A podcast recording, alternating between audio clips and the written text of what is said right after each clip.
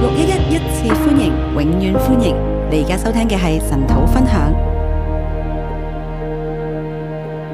今日咧會去睇第《箴言》嘅二十章，我们今天会来看箴言第二十章。我俾嘅題目係成為純正的義人，需要屬靈的智慧。我给大家题目是：其成为純正的義人纯纯纯正的艺人，需要屬靈的智慧。需要属灵的智慧。咁咧呢一章咧嘅箴言咧，其實咧都係所羅門咧佢去真係去教導人哋點樣去行善，點樣咧去分辨善，點樣去行善，點樣去遠離惡。这一章呢，是所罗门教导人家怎么样去行善，怎么样去远离恶。我哋咧好需要咧神嘅智慧，我们很需要神的智慧，特別咧呢一章咧同誒上一章咧最後嗰一節咧係有關聯嘅，特别这一章呢，跟上一章的最后一节是有关联的。裡面咧都係講到咧涉萬人。里面也是讲到谢曼人，上一章咧就講到刑罰係為涉萬人預備，上一章讲到刑罚是为谢曼人预备，咁咧有呢一章咧講到咧酒能使人涉萬。这一章呢讲到酒能使人谢曼。如果你兩章咧連埋一齊睇，如果两章連在一起来看，上一章咧第一節就已經講到我哋咧要行為純正。上一章的第一节呢，就讲到我们行为要纯正。其實呢一章咧同樣咧提到我哋咧要成為行為純正嘅義人。那这一章呢，同样提到我们要成为行为纯正的艺人。我哋咧先睇咧一到七節，我们先来看一到七节，行為純正的人代代蒙福。行为纯正的人代代蒙福。第一節咧佢話酒能使人涉萬，濃酒使人圈讓。第一节讲到酒能使人懈慢，浓酒使人喧嚷。凡因酒錯誤的就無智慧。凡因酒错误的就无智慧。其實咧呢一章咧裏面咧一到七節咧係講咗咧唔同咧嘅，我哋咧要點樣咧去做選擇，以至於我哋可以成為行為純正嘅義人。这里一到七节呢，是讲我们怎么样行为纯正才能够成为一个艺人。第一節咧特別提到咧人咧要遠離酒啊。第一节讲到人要远离酒，其實聖經咧第一次咧提到酒咧已經咧講到咧當中嘅禍害。那圣经当中讲到酒呢，已经提到当中的祸害。當然我哋咧知道咧啊，我哋咁係咪完全唔可以飲酒咧？但是我们是不是完全不能够喝酒呢？但係我哋知道聖經係講不可醉酒，但圣经是讲不可醉酒，而聖經第一次咧出現咧醉酒，而圣经当中第一次出现醉酒，其實咧就係挪亞。其实就是挪亚。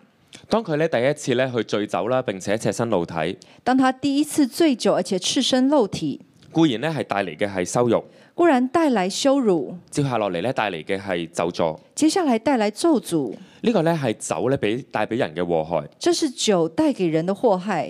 我哋咧要作行為純正嘅人。我们要作为一个行为纯正的人。其實一到三節咧講咗呢三樣嘢咧，我哋要好小心嘅。那一到三节就讲有三样东西我们要很小心。第一樣嘢就係要遠離酒、第一样就是要远离酒、醉酒、醉酒、放縱。放纵，我哋咧要好謹慎。我们要很谨慎。凡因酒錯誤的就無智慧，凡因酒错误的就无智慧，唔好咧失去咧呢份咧從神而嚟嘅智慧。不要失去这一份从神而来的智慧。第二節提到我哋要小心嘅。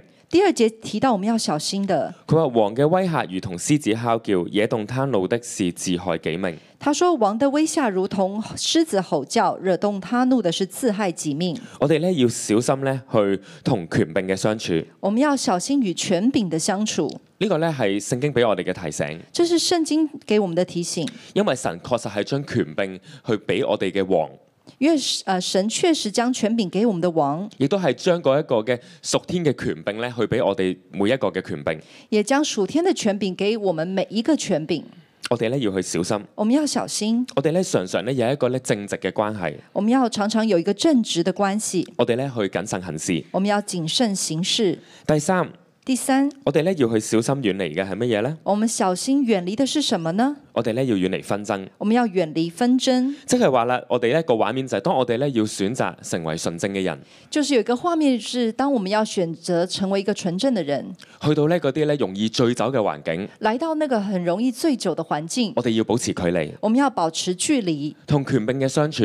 跟權柄的相處當。然我哋唔係講緊咧要保持嗰個嘅距離啦，見到佢嚟到我哋掉頭走，我們當然不是說是保持那個距離，就是看到他來我們就掉頭走，但係我哋咧要敏感咧權柄嘅感覺，但我们要敏感权柄的感觉，敏感咧權柄咧嘅需要同埋情緒，敏感权柄的需要，还有他的情绪。而我哋咧就選擇咧去作忠心良善嘅仆人。而我们选择做忠心良善的仆人，面對紛爭，面對爭鬧，面对纷争，面对争闹。其實咧喺而家呢個嘅時代，其实，在现在这个时代，我哋咧未必係咧好似愚妄人咧喜歡爭鬧。我们未必像愚妄人一样喜欢争闹，當我哋又問下我哋嘅心，但我们要问一下我们的心：當有爭鬧嘅環境，当有争闹的环境，我哋會唔會好快就有自己嘅立場？我们会不会很快就有自己的立场？我哋好容易咧就會想咧表達自己嘅意見。我们很容易就想表达自己的意见。其實我哋唔係中意爭鬧噶，其实我们不是喜欢争闹但係咧的，我哋咧嘅腦咧好似咧比我哋咧嘅心咧咁快，但我们的脑筋呢，其实好像比我们的心更快，好快咧就會企喺一個嘅角度裏邊去睇事情，很快就可以站在一个角度来看事情。然後咧有機會咧當聽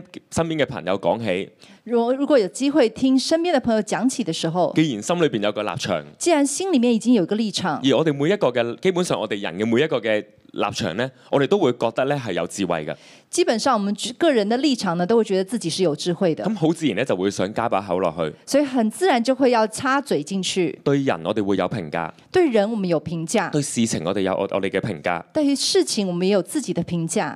其實咧不知不覺我哋都會進入紛爭嘅裡面，其實不知不覺我們就會進入紛爭的裡面，因為每個人都有自己嘅立場。因為每一個人都有自己的立場，每個人都有自己嘅睇法同埋評價，每一個人都有自己的看法，有自己的評價。但係作純正嘅義人，但純做一個純純正的藝面對人，呢啲嘅畫面畫面，面對這些畫面，遠離遠離、安靜，安靜，選擇咧作智慧人，不作愚昧人。選擇做智慧人，不做愚昧人。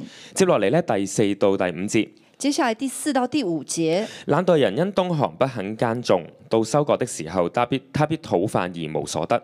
懶惰人因冬寒不肯耕種，到收割的時候，他必討飯而無所得。冬寒咧原文咧係秋天，冬寒原文是秋天，秋天咧就係佢哋要去耕種嘅日子，秋天就是他們要去耕種的日但係耕子，種嘅日子咧佢唔去耕種。他們需要耕種的日子卻不去耕種。我哋咧要有計劃，我們要有計劃，作一個正嘅人，做一個正的人，其實咧都係一個殷勤有行動嘅人。其實也是一個殷勤有行動的人，並且咧係一個咧對於未來咧佢係有計劃有遠見嘅。而且對於未來是有計劃、有遠見的。第五節，第五節，人心懷藏謀略，人心懷藏謀略，好像深水，好像深水，唯有明哲人先至可以吸引出嚟。唯明哲人才能汲引出來。講緊嘅意思咧係我哋咧作智慧人。讲的意思是我们要做智慧人。原來咧，當我哋咧選擇去做一個正嘅人，做一個有智慧嘅人，当我们选择去做一个正的人、有智慧的人，慢慢咧，你會發現咧，能能你能能夠咧摸到人心裏面嘅想法，慢慢你就发现你可以摸到人心里面的想法你，能夠摸到人嘅感覺，你能够摸到人的感你觉。能夠咧同人與人嘅溝通咧，你好快能夠認清一個嘅人。在人与人沟通里面，你很快可以认清楚一个人。講到呢度咧，我就覺得咧，其實喺教會裏邊，我哋作小組長咧，神好似真係將呢一塊俾我哋。讲到这里呢，我觉得我们在教会做小组长，神真的将这一份给我们。其實係咪每一個小組長都係讀輔導出現嘅出嚟嘅咧？是不是每一个小组长都是读辅导出出来的呢？我哋有冇讀過心理學咧？我们有没有读过心理学呢？其實我哋唔係咁嘅背景㗎。其实我们不是从这样的背景，但係當我哋咧選擇咧去做一個正嘅人，但当我们選擇去做一個正的我哋喺人，真理嘅裏面我，們在真理的裡面你，發覺咧，我哋當中六一一咧，我哋每一個嘅小組長，你會發現我們六一每一個小組長，神都好似將呢個咧，將人嘅心裏面所想嘅嘢咧，去吸引出來嘅能力咧，去俾我哋。神將呃每一個小組長有那個從人心裡面吸引出來的這個能力呢，就給了我們。我覺得咧，呢個咧係神俾我哋嘅。這是神給我們的。當我哋咧選擇行為純正，當我們選擇行為純正其，實一路講緊嘅咧係第七節，其實一直講的是第七節，我哋作行為純正嘅義人，我們作為行為純正的義我哋人，嗯站喺真理嘅裏面。我們站在真理的裡面原。來咧，神咧將呢個恩典俾我哋，原來神將這個恩典給我將們，智慧去俾我哋，將智慧給我們，結果會係乜嘢呢？結果會是什麼呢？他的子孫是有福的。他的子孫是有福的。今日咧，當我讀呢一節嘅時候咧，我去睇咧嗰個嘅有福，当我读这一节的时候，我去看那个有福。其實呢個句式咧，大家喺聖經咧一啲都唔陌生噶，其实这个句式呢，在圣经当中大家一点都不陌生，常常都會咧有誒講乜乜乜就有福噶啦。常常会讲什么什么什么就有福了。當我哋點樣去依靠耶和華，我哋就有福啦。当我们怎么样去倚靠耶和华，我们就我有哋福晝夜了。思想神嘅話，我哋就有福啦。我们昼夜思想神的话，就有福了。甚至咧喺箴言裏邊咧，有八次出現呢一個咧嘅 blessed 呢個有福。甚至在箴言里面有八次出现这个 blessed，就是有福。但係咧去翻查咧，其實係唯一一次講到咧，平時咧就係當我哋做咗啲咩嘢咧，我哋就有福。当我们去查考的时候，就发现平时讲的是当我们做些什么就有福，但呢度強調嘅咧，唔單單指你會蒙福，但这里强调不单是你蒙福，係代代蒙福。是代代蒙福，係箴言裏面唯一一次講到咧，連你嘅子孫都會蒙福。是箴言当中唯一一次讲到是你做了什么，然后你子孙也会有福。係咪純正嘅人咧？喺第六節話俾我哋知咧，係世間少有嘅。呃，第六节讲到行为纯正的人是世间少有的，但係當我哋咁樣去選擇，但当我们这样子去选择，我哋選擇從我哋嘅歪曲裏面咧不住嘅歸正，我们从选择从我们的歪曲里面不断的归正，我哋真係選擇咧去作嗰個嘅義人，我们选择去做那个艺人，我哋嘅下一代係有出路嘅，我们的下一代是有出我路哋嘅的，下一代都可以蒙福。我们下一代也可以蒙福。我咧常常咧好感恩咧，我嘅上一代將我帶翻去教會嘅裏面。我常常很感恩我的上一代把我带到教会里面，我姑姐係傳道人，我姑姑是传道人我，媽媽咧又係基督徒。我妈妈也是基督徒。其實咧，本來咧我都咧係冇諗過咧，我會翻到教會嘅，其实我從來沒有想過我會來到教會，都係覺得咧係好悶嘅，都覺得很無聊，都係覺得咧好多嘅規矩嘅。有很多的規矩。其實出邊好多嘅年青人都係諗緊同一樣嘅嘢，其實外面很多年輕人也是這樣想的，但係當我咧真係咧去嚟到呢一個嘅地方，但當我真的來到這個地方，我經歷蒙福，我經歷蒙福我，經歷咧生命翻轉。我經歷生命的翻我轉。常常想像咧，如果咧我冇嚟到六一一嘅生命樹下，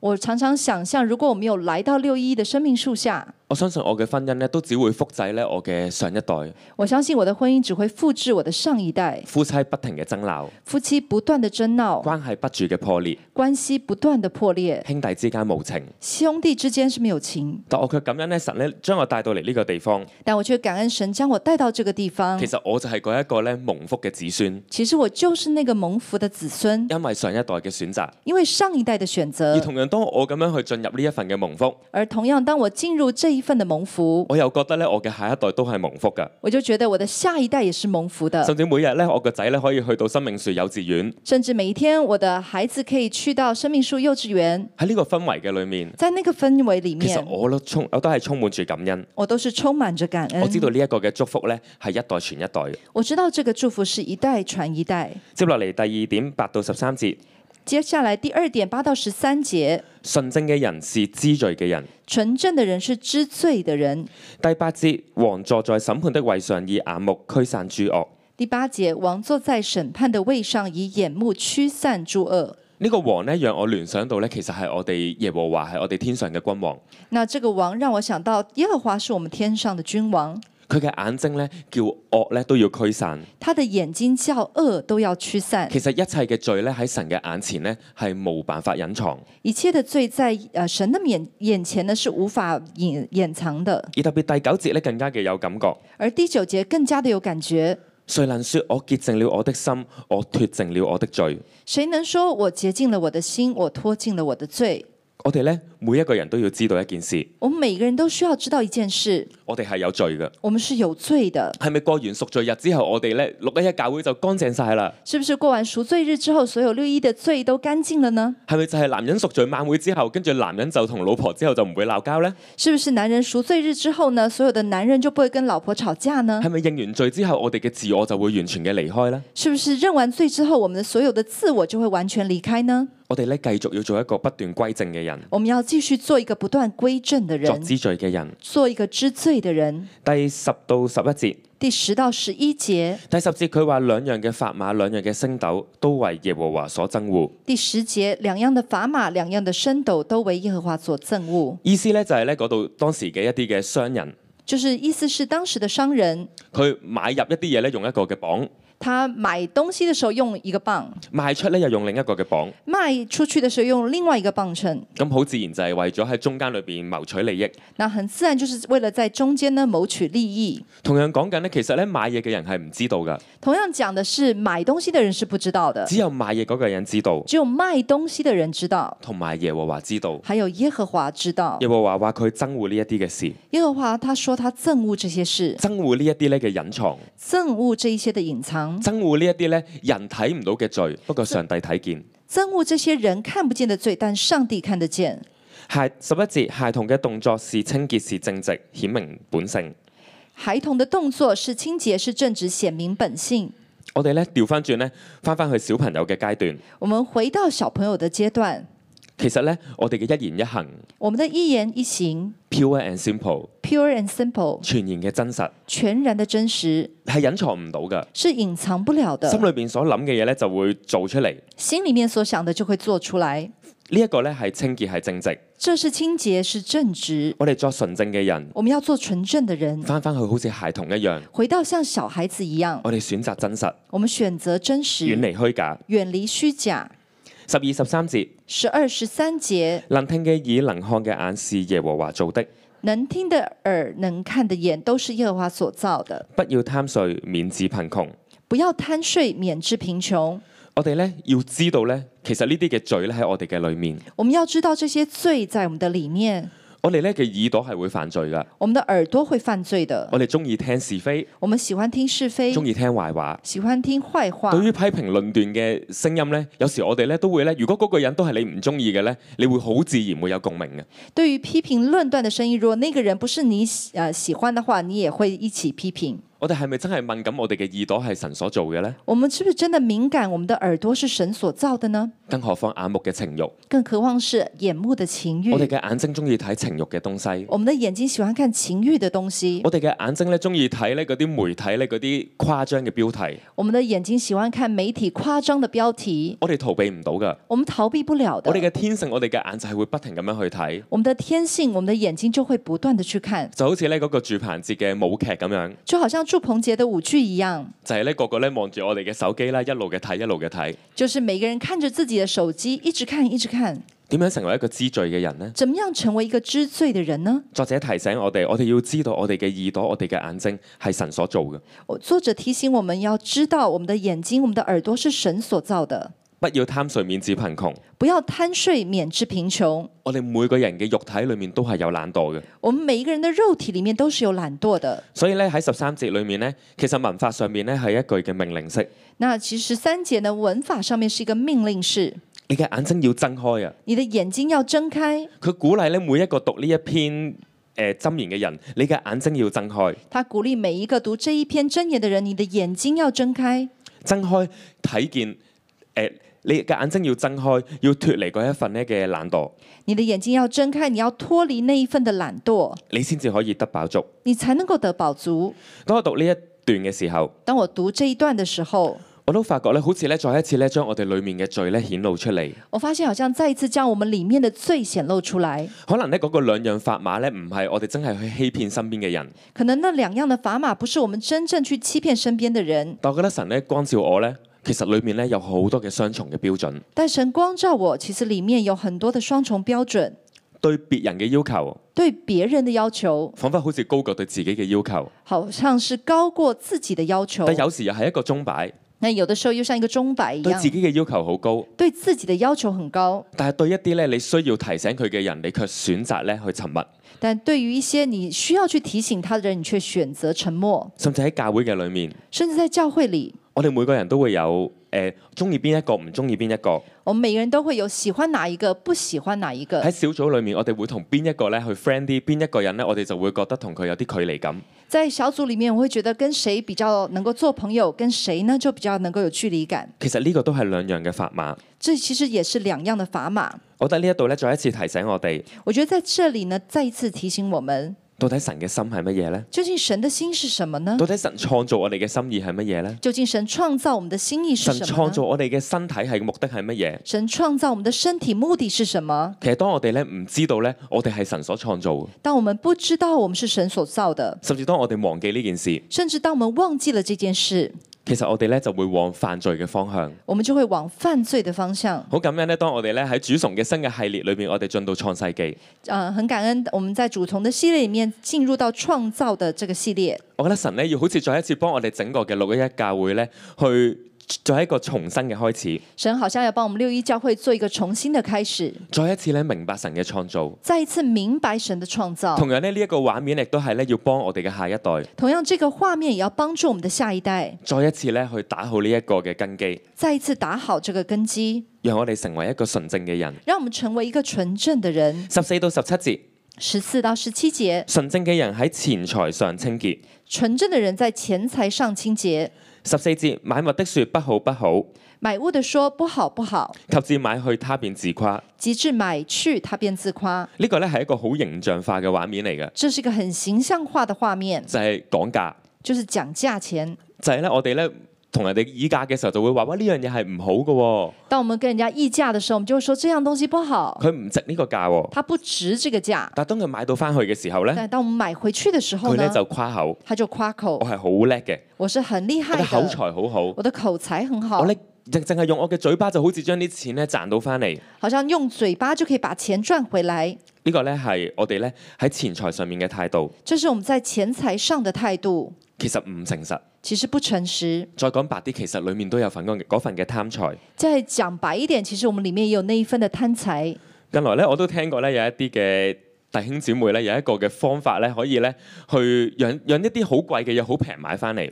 呃，近来呢，我听弟兄姐妹讲呢，他们有一个办法，可以用很便宜的价錢买很贵的东西回来。原來咧喺電腦裡面咧，佢改一改咧自己咧嗰個嘅 I P 嘅地址，如果在电脑里面你改一改自己 IP 的地址，咁咧我哋就可以扮自己係一個外國嘅人，我们就可以装自己是一个外国人，然之後就用外國嘅價錢咧去買嗰啲嘅東西翻嚟。然后就可以用外国的价钱呢买这些东西回来。咁我哋知道每個地方物價唔同，我们知道每个地方物价不一样原，來人咧可以用用盡呢啲嘅方法咧，就係諗我點樣可以咧攞到最平嘅嘢。原来人可以用尽各样的办法，就是想办法拿最便宜的东西回来。當然第一下就會覺得哇好醒啊！但第一次呢，就觉得自己很强。第一次咧就同一個童工傾偈。但有一次跟一个童工聊天，佢咧又好似一個提醒，他好像就给我一个提醒，但係其實咁樣會唔會都係一種唔誠實呢？他说这样子会不会也是一种的不诚实呢？咁呢個呢，我覺得呢，我哋要摸自己嘅心，我觉得这个要摸自己的心，我哋真係呢，呢件係一件好小嘅事嚟嘅，这是一件很小的事，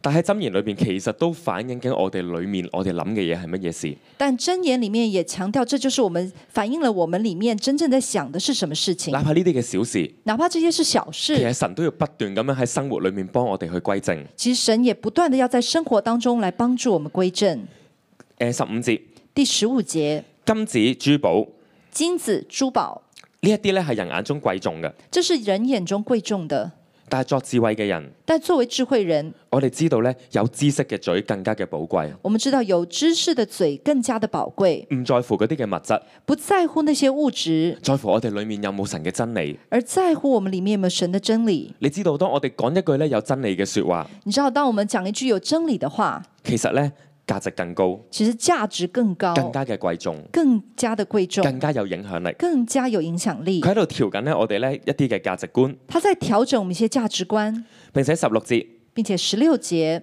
講到作保嘅問題。講到作保的問題。其實箴言咧亦都唔止一次咧提到咧唔好咧輕易咁樣去同人作保，其实箴言不止一次提到不要为人家作保，甚至喺教會嘅裏面，我哋都常常有呢啲嘅教導，甚至在教会当中，我们也常常有这样的教导，例如我哋唔好借錢啦，例如我们不要借钱，例如咧我哋唔好去做擔保啦我。们不要去做担保。雖然咧我哋係屬靈裏面，我哋係一家人，虽然属灵当中我们是一家人，但係我哋咧喺金錢上面，我哋都要有界線。但我们在金钱上面也要有界限，因為我哋咧經歷過好多真係因為呢啲金錢嘅事，因为我们经历过很多因为这些金钱的事，最終咧叫關係破裂。最终叫关系破裂。所以咧，我哋咧要作純正嘅人，所以我们要做纯正的人，我哋咧要有界線，我们要有界限，喺錢財上面都要有界線。在钱财上面也要有界限，並且以虛方而得嘅食物，人覺甘甜，并且以虚谎而得的食物人觉甘甜，但後來他的口必充滿塵沙。但后来他的口必充满尘沙。同樣講緊咧，我哋咧點樣咧喺錢財上邊咧，我哋咧去選擇正直，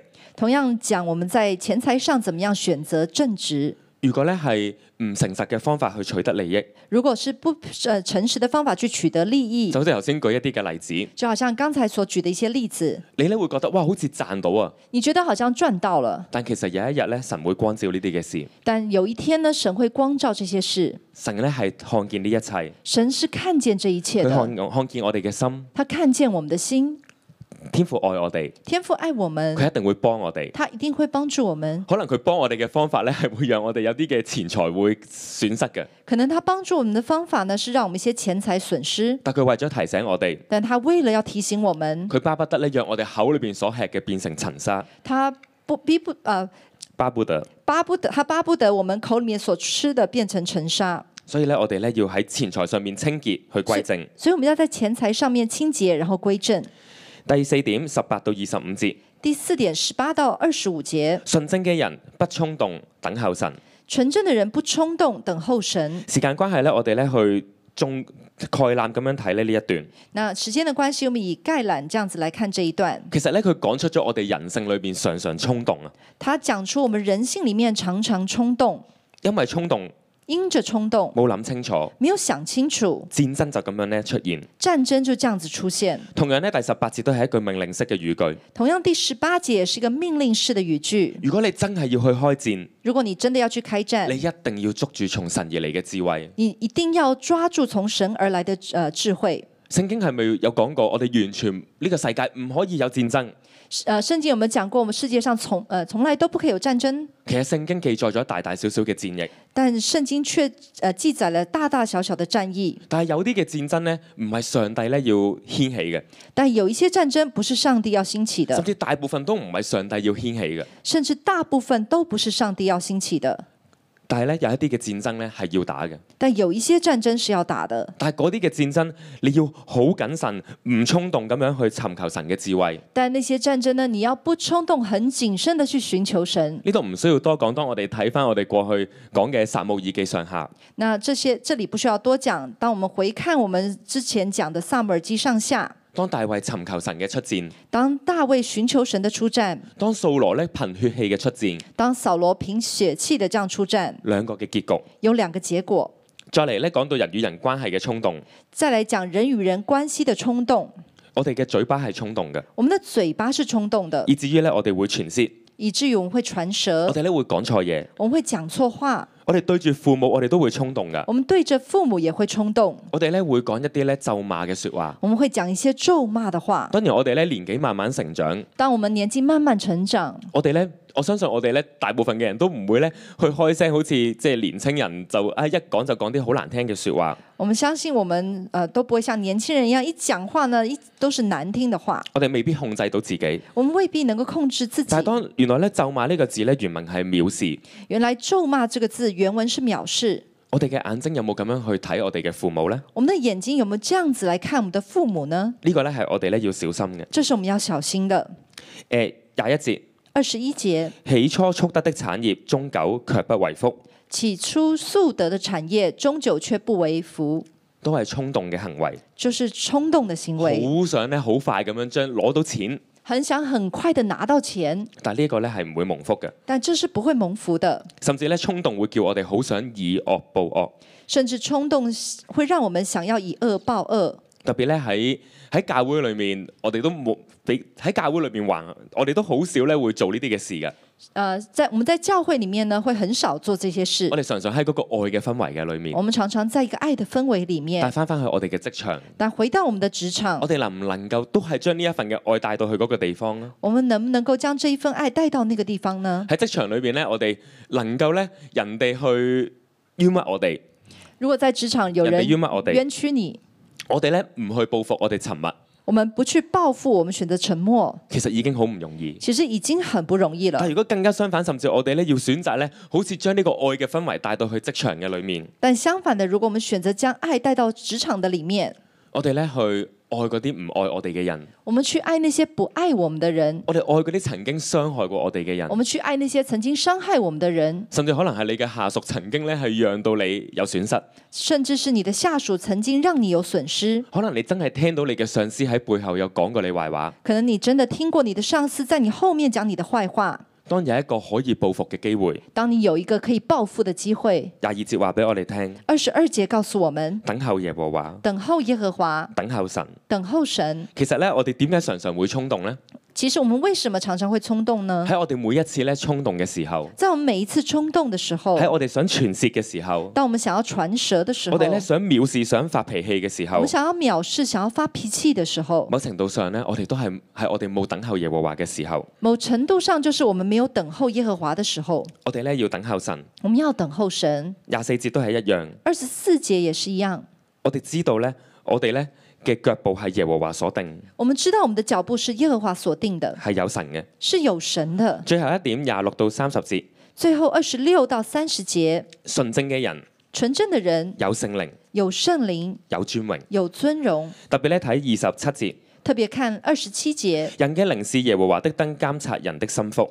人的灵是耶和华的灯，鉴察人的心腹。其實另一個嘅翻譯嘅意思係耶和華的靈是人良知嘅燈。其实另外一个翻译就是耶和华的灵是人良知的灯。去到呢度咧，我咧要做一個嘅總結。来到这里，我要做一个总结，弟兄姊妹，其實我哋能唔能夠純正嘅咧？弟兄姐妹，其实我们能不能够纯正我？哋成日話我哋要不停嘅歸正，我们常常说我们要不断的归正就，好似琴日嗰章裏面我哋講到，就好像昨天那一章我们讲到，其實我哋咧常常都偏離，其实我们常常都偏离，我哋咧真係好想咧成為嗰個純正蒙福嘅義人，我们很想成为那个纯正蒙福的艺人，但係呢一度再次提醒我哋，但这里再次提醒我们其，實唯有耶和華嘅靈可以幫助我哋，唯有耶和华的灵能够帮助我们讓，我哋咧每天早上咧，我哋咧去等候神嘅靈让我们每一天早上都等候神的灵對我哋說話。来啊对我们说话。當我哋咁樣不斷不斷嘅歸正，当我们這樣子不断不断的归正，如果我哋係一個純正嘅人，如果我们是一个纯正我的哋嘅人，後代可以蒙福。我们的后代可以蒙福。如果廿八節你係一個純正嘅王，你係一個嘅權柄，如果啊第二十八节，你是一个纯正的王，纯正的权柄，你有恩慈有誠實，你有恩慈，有诚实，你帶嚟嘅影響力你但你所带来的影响係力跨越世代嘅。是跨越世代的。我哋喺度咧作組長嘅，我们这里做组我哋长作神學的，生嘅，做神学生我哋的，咧喺廣義裏面，其實我哋每個基督徒，我哋都係利美人，我们的广义就是每一个基督徒都是立位人，都係神所揀選嘅，都是神所拣选我哋的都。係神所揀選嗰個王嘅代表。我们都是神所拣选那个王的代表。當我哋選擇歸正，当我们选择归正，我哋選擇常常咧同神嘅靈去連結。我们选择常常与神的灵连结。呢度話俾我哋聽，这里告诉我们，我哋係會得尊榮，我们会得尊我荣，哋嘅影響力係可以穿透落去我哋嘅下一代嘅裏面，我们的影响力是可以穿透到我们的下一代係可里以面，穿透去到世界每一個嘅角落。可以穿透到世界每一个角落。我哋咧求神幫助我哋，我们求神帮助我讓们，聖靈咧今日對我哋去说話，让圣灵今天对我们来说我哋一话齊，敬拜我哋嘅神。我们才进。主啊，使得我们世世代代都居住在你的里面，主啊，连接在你的里面，主啊，从亘古到永远，主啊，我们世世代代一代到一代，主啊，都走在这蒙福的道路里，主啊，使得我们一起来站立，来赞美我们的神，哈利路亚！主啊，是你要兴起我们，兴起我们这一代，兴起我们下一代，哦，主啊，是的，我们宣告，从这代到那代都要居住在你的里面。主啊，你世世代代做我们的居所，你的宝座从太初立定，亘古就有。你以威严为衣，以能力束腰，世界就坚定，不得动摇。主啊，你世世代代。主啊，你世世代代做我们的居所。哦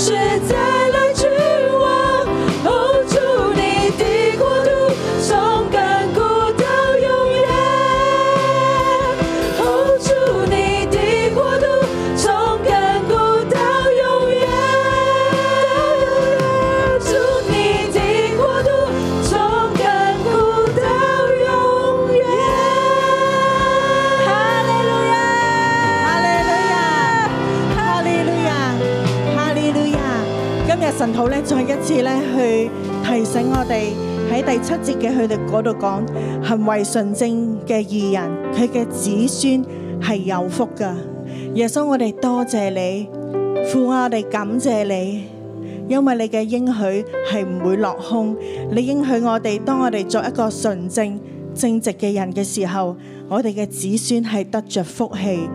所以我哋多謝你，主啊，求你繼續咧去幫助我哋每一個，無論咧喺我哋當中，我哋心裏邊每一日都可以將我哋嘅心咧去交俾你，讓你咧去幫助我哋咧作一個純正正直 pure 嘅人。耶穌，我哋多謝你，耶穌，我哋多謝你。主耶穌，我感謝你，主啊，你係你嘅靈喺我哋當中，主啊，你嘅靈監察我哋心。今日我哋生命要回轉，要歸正。我哋生命裏邊好多呢、個經文裏邊好多提點，直接入到我哋心裏邊。主啊，感謝讚美你，因為你你係真實嘅，你嘅靈監察人心，亦都叫我哋嘅生命能夠可以回轉。主啊，感謝讚美你。弟兄姊妹，今日呢，誒、當我睇呢個箴言嘅時候呢。我感覺神係同我講好多嘅事情，好多嘅問題喺我生命裏邊都發生，好似懶惰人因寒冬不肯耕種，懶惰人一定有藉口嘅。我係一個好有藉口嘅人，唔想做就好多藉口，唔知呢個係咪你？呢個係我，中意講價錢，買物嘅話唔好唔好，哎呀唔靚啊唔靚啊，但你又好想買。買到就話好平啊！買到呢啲嘢，貪心、説謊，呢個係咪你？呢個係我。所以今日經文裏邊講咗好多好多呢啲嘅呢啲嘅提醒，所以係好寶貴。唔知神同你講啲咩話？係咪貪婪呢？係咪懶惰呢？喺黑裏邊呢，聖靈喺佢當中，神嘅靈喺我哋當中，我哋咧可以兩個兩個去分享下。今日箴言裏邊對你嘅提醒係乜啊？可能你都好似我咁樣，好中意買嘢，好中意，甚至好似阿阿俊咁樣話，有啲有啲人會改改咗個 IP，覺得自己好聰明，但係最終嘅係貪婪，跟住就係謊言。可以彼此分享，睇下今日嘅嘅經文。咁分享完之後呢，大家可以彼此禱告，祝福佢，求神幫助佢突破佢生命裏邊嘅軟弱。以致佢能夠可以成為一個行為正直、討神喜悅嘅人。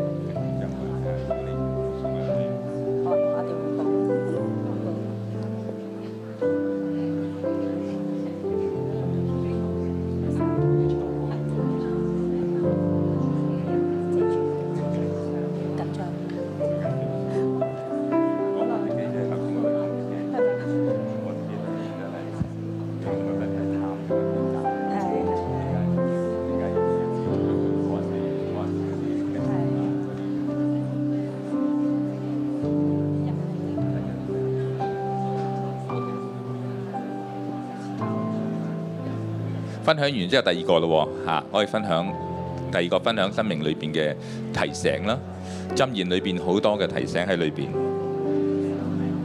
係咪一個傳舌嘅呢？有冇對父母不孝？好多時講一啲説話傷害到佢呢？今日可能提醒咗你。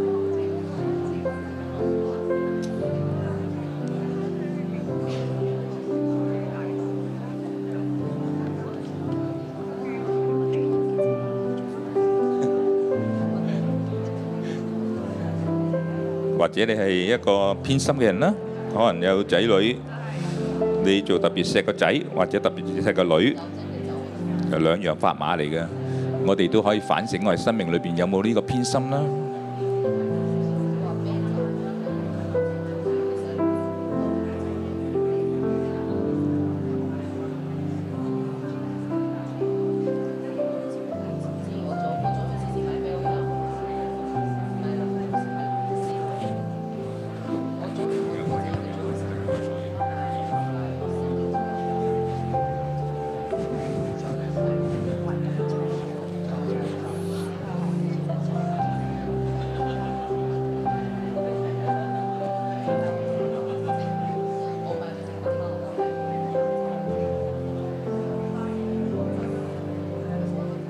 如果分享完之後可以彼此嘅禱告啦，祝福對方，當對方能夠去咁坦誠去分享佢生命嘅軟弱嘅時候，神喺我哋當中，我哋可以彼此嘅禱告。當我哋承認我哋嘅軟弱嘅時候，神係信實嘅。當我哋回轉嘅時候，神係會帶領嘅。所以我哋就為對方祝福，叫我哋生命能夠經歷呢啲突破，叫我生命能夠反敗為勝，叫我哋生命係討神喜悅。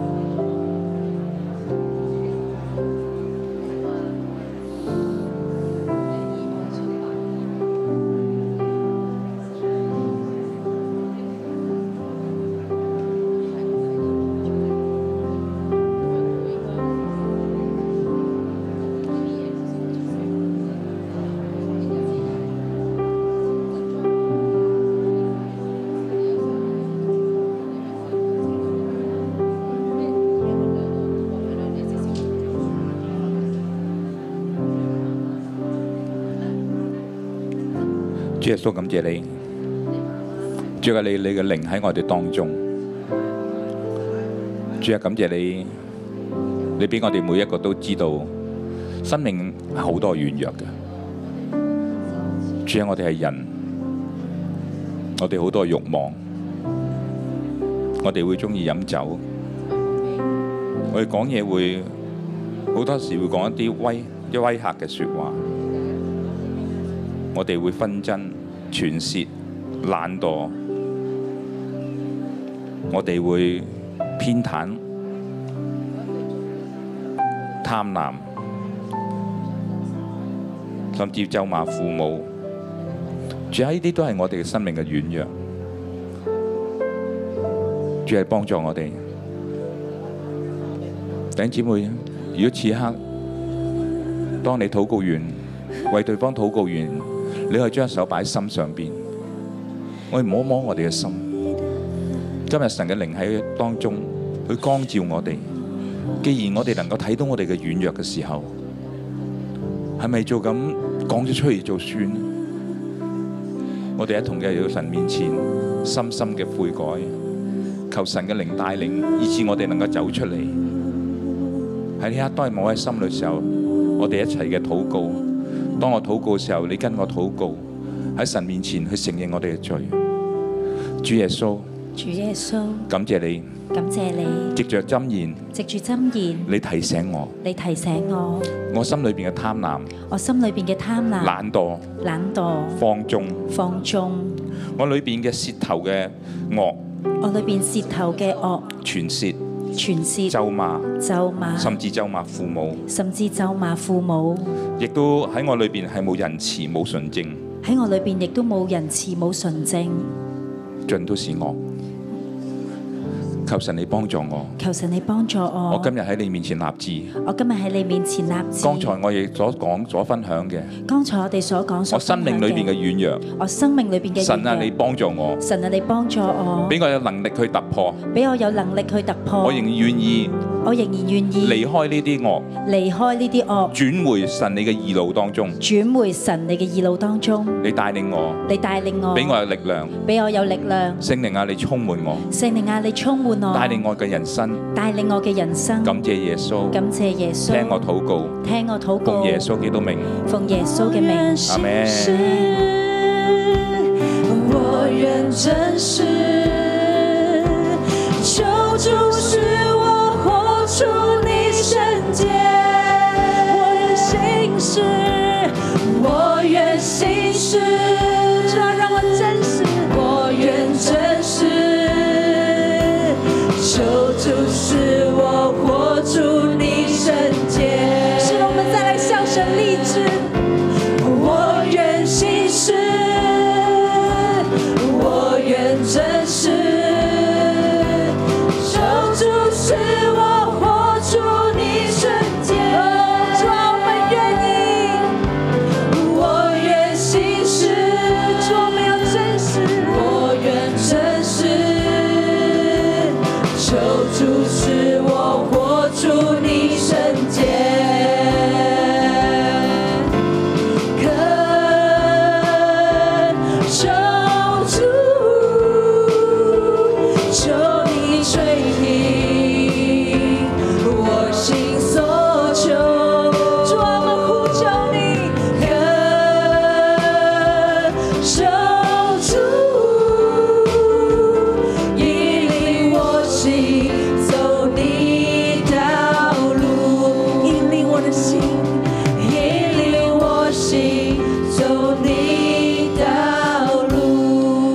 我哋咧感謝你。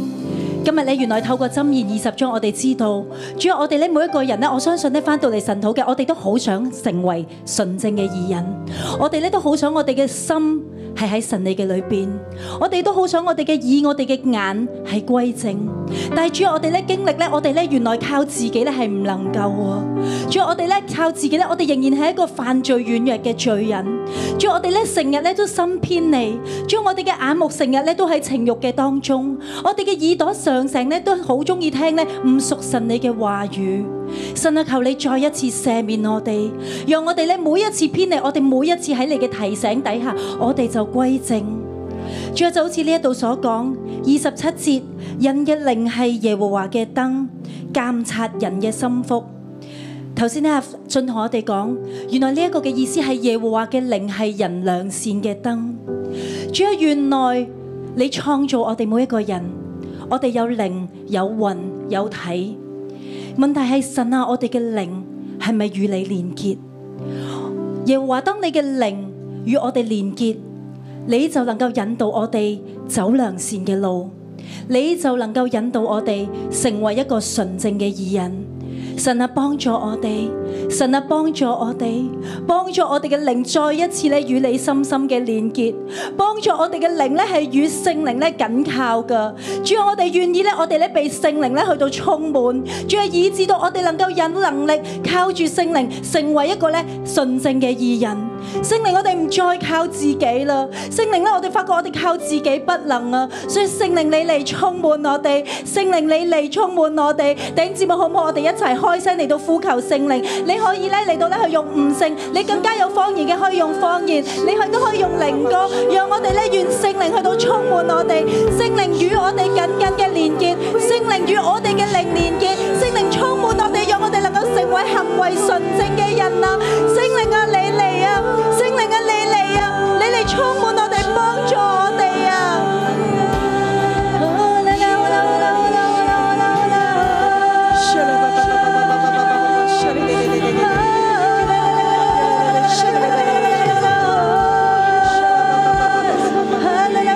聖靈，我哋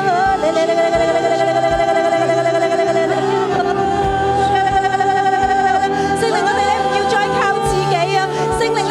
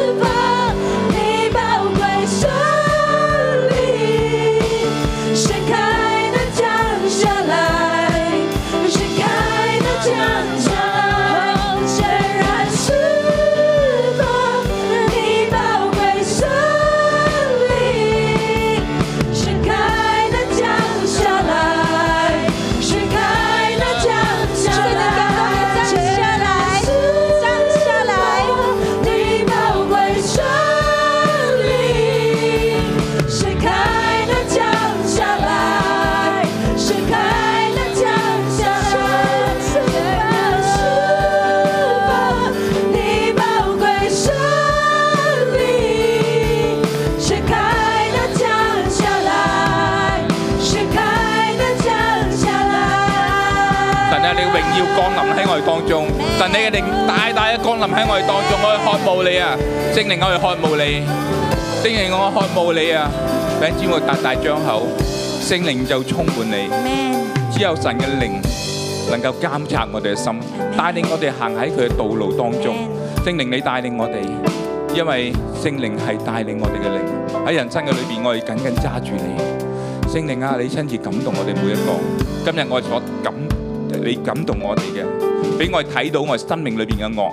主啊，繼續帶領我哋每一個弟兄姊妹，叫我哋離開一切你唔喜悅嘅惡，以致我哋生命係榮耀你嘅名，討你喜悅。聖靈，你此刻繼續嘅充滿我哋每一個弟兄姊妹。聖靈係與你同行，聖靈唔係一個嘅到訪你，神係聖靈係會住喺你裏邊。我奉耶穌基督名祝福每一個弟兄姊妹，聖靈今日進入你裏邊，充滿你，唔單止帶着權柄與能力，亦都俾你睇得見，開啟你眼睛，屬靈嘅眼睛，知道前邊神要走嘅道路。當你迷失嘅時候，神話我會引領你。唔好懼怕，神與你同在，無論你往哪裏去，耶和華神嘅靈必與你同在，神必帶領你，叫你生命裏邊榮耀神嘅名，叫你生命裏邊蒙福，亦叫你生命裏邊能夠彰顯神嘅大能。主啊，感謝讚美你與我哋同在，將一切你所感動我哋嘅、帶領我哋嘅，叫我哋深深記住，以致我哋生命繼續行喺你道路當中，聽我哋禱告，奉耶穌基督名，阿門。哈利路亞，感謝神。神禱到呢個時候，大家可以散去啦。